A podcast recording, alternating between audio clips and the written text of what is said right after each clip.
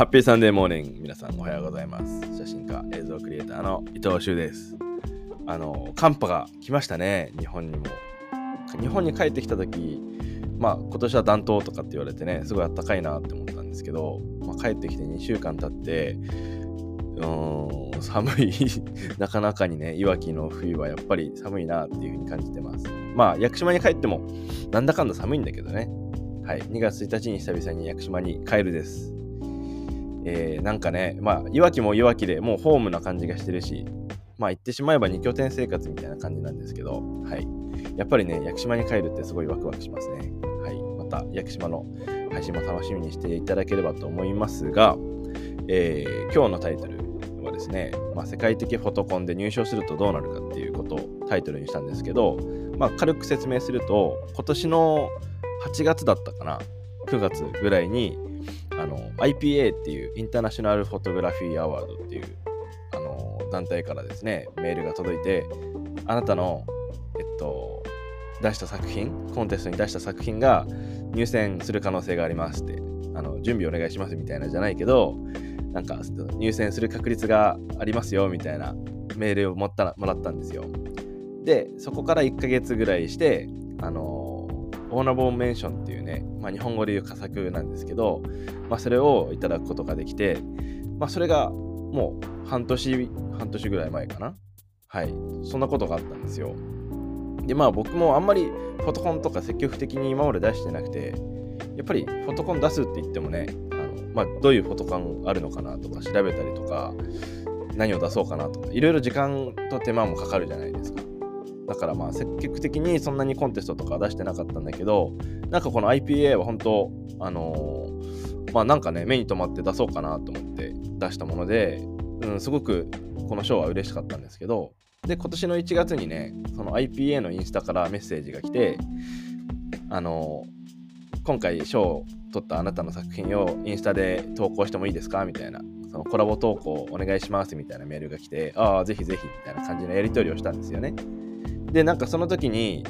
あの僕が今写真家7年目、今年で7年目かな ?7 年目で、なんかこういろいろ最初の頃のことを思い出してね、なんか最初の頃は、ものすものすごくそうそういう世界的な賞とかね、なんか一番になりたいみたいなことを目指してたなって思って、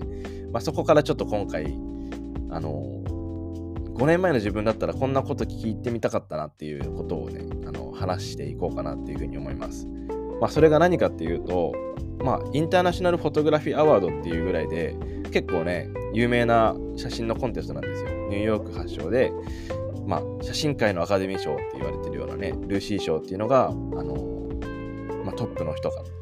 取るような賞なんですけど、まあ、そういう有名なコンテストで、その、まあ、優勝じゃなくてもね、優勝だったら、あのすごい、まあ、すごいことだと思うんですよ。でも、まあ、佳作っていう形だとしても、あのオフィシャルのホームページで紹介されたりとか、こうやってね、今回みたいにオフィシャルのインスタのアカウントで、その IPA が自分のアカウントをフォローしてくれるみたいな感じも嬉しいじゃないですか。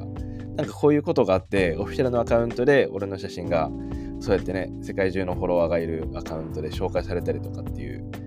なんかこれによって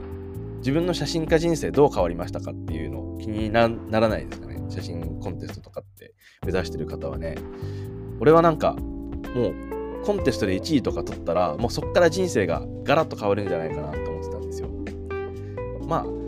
これがあの本当にね Lucie Award を取っててもう世界2023年 Photography of the Photographer of the Year を取ってたらあの実際もしかしたらそういうこともそういう出来事もねあったかもしれないですけど、まあ、その取った日から連絡が止まらないみたいなね依頼が多すぎてもう2024年のスケジュールパパパンパンですみたいなこともあったかもしれないですけどはい。ねこれ気にならないですかね？そういう賞を取ってからどんな変化があるかみたいな。で僕が今回このオーナーボーメンションっていうまああのもらったもらってから変化何かあるかなって感じたらですねまあインスタでやっぱりフォローされるえっと紹介されるからフォロワーが増えた。だけどフォロワーが増えた人数で言ってもね多分2 3 0人とかだと思うんですよね。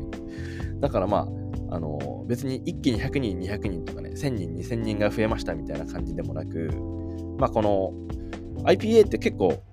カテゴリーが細かく分かれててですね。だから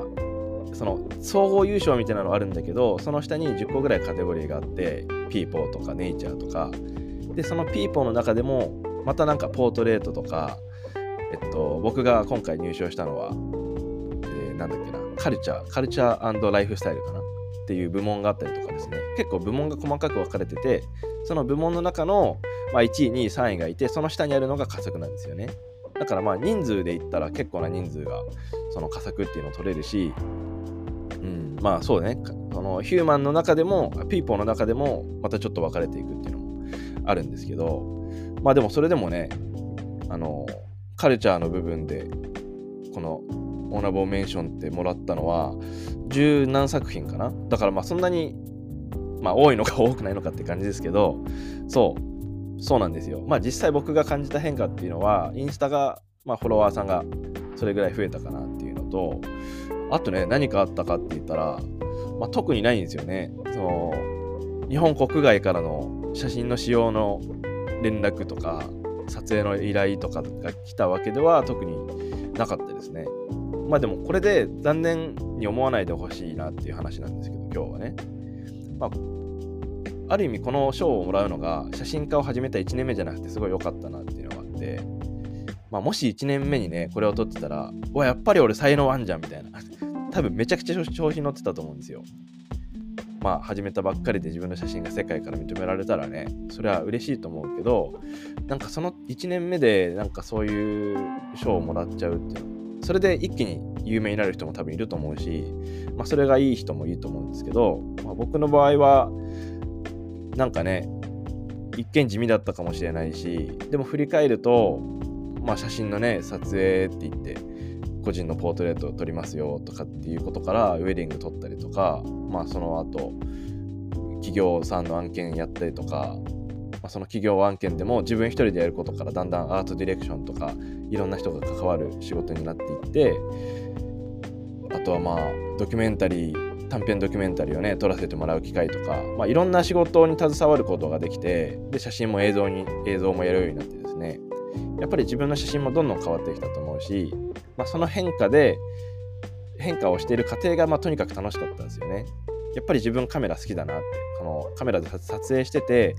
まあ、撮影することによっていろんな現場のこととかいろんなあの世界のことを知れるっていうのがねものすごく嬉しい、うん、まあそれが楽しかったから続けてこれたわけででまあその何かの賞に入選するとかね、まあ、出してそれをそれに対して賞をもらうとかって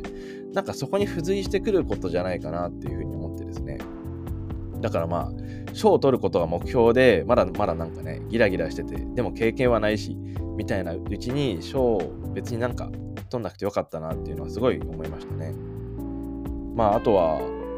6年前かな、ニュージーランドを出発した時に、自分は当時シェフだったから、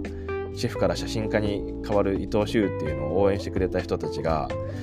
まあそういう Facebook とかね、インスタで賞を取りましたっていうのを見て、いや、なんか頑張ってるね、みたいな。まあ、順調だねっていう人もいれば、5年間頑張ったねみたいな声かけてくれる人もいて、まあ、やっぱりその当時からね、写真家じゃなかった頃から写真家って名乗り始めた頃から応援してくれてる人たちがそうやって、まあなんか、わ、しゅ頑張ってんじゃんみたいな、俺も頑張んないとなみたいに風になんか捉えてくれるのは、すごくなんか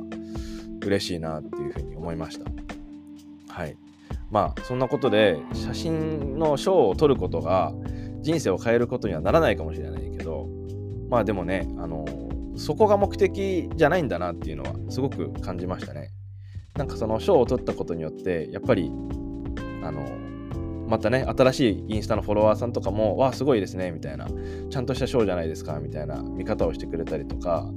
まあ、ここから5年後、10年後、この賞を取ったことがどんな風に影響するかってわからないし、やっぱそこに対してね、すごいワクワクをしているし、まあ、もちろん自分が活動していく中で、その一番トップの賞グランプリっていうのをね、まあ、今後目指していきたいなっても思ってますし、まあ、自分の中でいい通過点でもあり、まあ、いいすごいモチベーションを上げるきっかけでもあり、はい、まあそんな、えー、感じでした IPA の結果ね、まあ、今回久々に話したのもそうやってインスタで DM を1月にもらったっていうのがきっかけだったんですけどまあそうですね。うん。自分の目指すところをひたすらやっていくっていうのが、まあ、結局そういう賞につながるんじゃないかなっていうふうにすごく実感した、まあ、1年の始まりでした。はいまあ、このラジオが誰かのためになってくれたら嬉しいですけど、まあ、このラジオもね、あのー、ゆるゆると発信してはいるんですけど、毎週楽しみに聞いてくれてる人とかも意外にいたりとかするみたいで、意外にって自分で言うなっていう感じですけど、はい、あのいつも聞いてくれてどうもありがとうございます。また、あの日曜日の10時からのラジオを配信してますので、えー、よければフォロー等していただければと思います。ではまた次のエピソードで会いましょう。